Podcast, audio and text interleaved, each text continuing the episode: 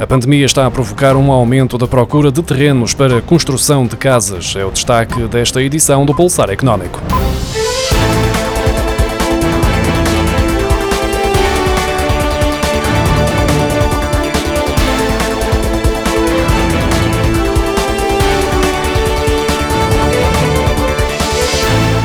Pandemia veio alterar hábitos de consumo, formas de trabalhar e também as preferências na hora de pensar em habitação própria. Um estudo do Idealista mostra que em quase todos os distritos a procura por terrenos urbanos disparou, tendo mesmo duplicado em grande parte destes territórios.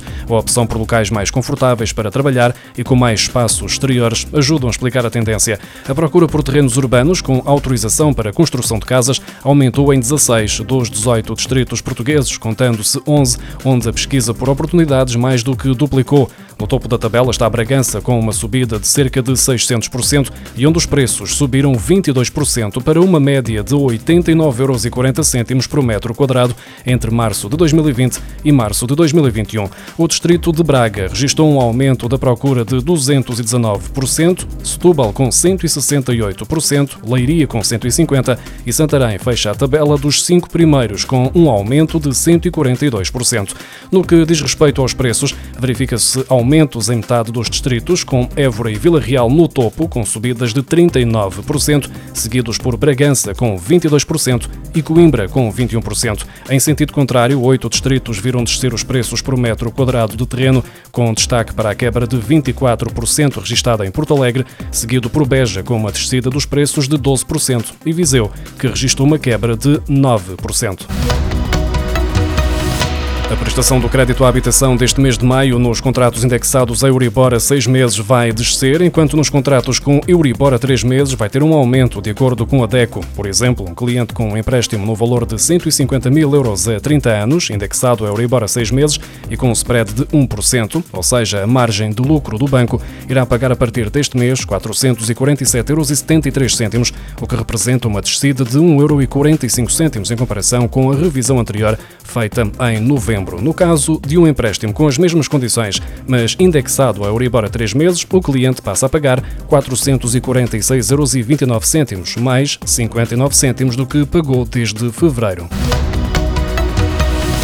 As vendas de automóveis em Portugal aumentaram em abril, mês marcado pelo desconfinamento do país. Segundo os dados da Associação do Comércio Automóvel de Portugal, foi observado um aumento de 376% no registro de novas matrículas, sendo que esta variação tem de ter em conta o facto de, em abril de 2020, os stands terem estado encerrados em resultado da pandemia. Em abril de 2021, foram matriculados em Portugal 14.809 automóveis novos, sendo que no acumulado dos primeiros quatro meses do ano, as matrículas de veículos ligeiros de passageiros totalizaram 45.848 unidades, o que se traduz numa variação negativa de 4,5% relativamente ao mesmo período de 2020. A Peugeot lidera as vendas de veículos ligeiros de passageiros, seguida pela Mercedes, e em terceiro surge a Renault, que voltou ao pódio após sucessivas quedas desde que perdeu a liderança para a Peugeot. As ajudas do Estado ao novo banco podem chegar aos 10.800 milhões de euros, de acordo com a contabilização feita pelo Tribunal de Contas no relatório de auditoria publicado esta semana. O Tribunal de Contas detalhou todas as medidas de auxílio estatal ao novo banco, desde a resolução do Banco Espírito Santo em 2014, incluindo injeções que não foram concretizadas, mas que estão previstas no acordo de venda de 2017, que foi negociado com a Comissão Europeia.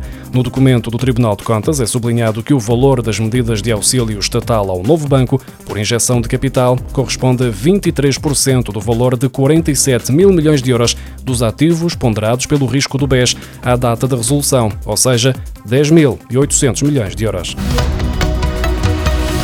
O relatório de supervisão comportamental do Banco de Portugal mostra que as comissões cobradas pelos bancos são bastante diversas, com valores dispares para os mesmos serviços, dependendo da entidade.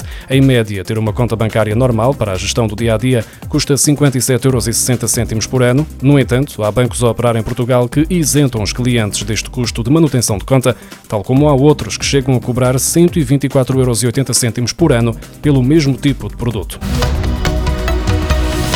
Para transferir dinheiro entre contas bancárias, a melhor opção é o recurso à internet, uma vez que as comissões cobradas ao balcão atingem valores que parecem ser uma penalização ao cliente por ainda decidir deslocar-se a uma agência bancária. Dados divulgados esta semana pelo relatório de supervisão comportamental do Banco de Portugal mostram que realizar uma transferência ao balcão custa, em média, 7,05 euros. Porém, se for feita através da internet, o preço médio baixa para 61 cêntimos, ou seja, fazer uma transferência bancária ao balcão é 1.000 1,56% mais caro do que fazê-lo através da internet. Os diferentes bancos que operam em território nacional apresentam comissões diferentes para as transferências interbancárias.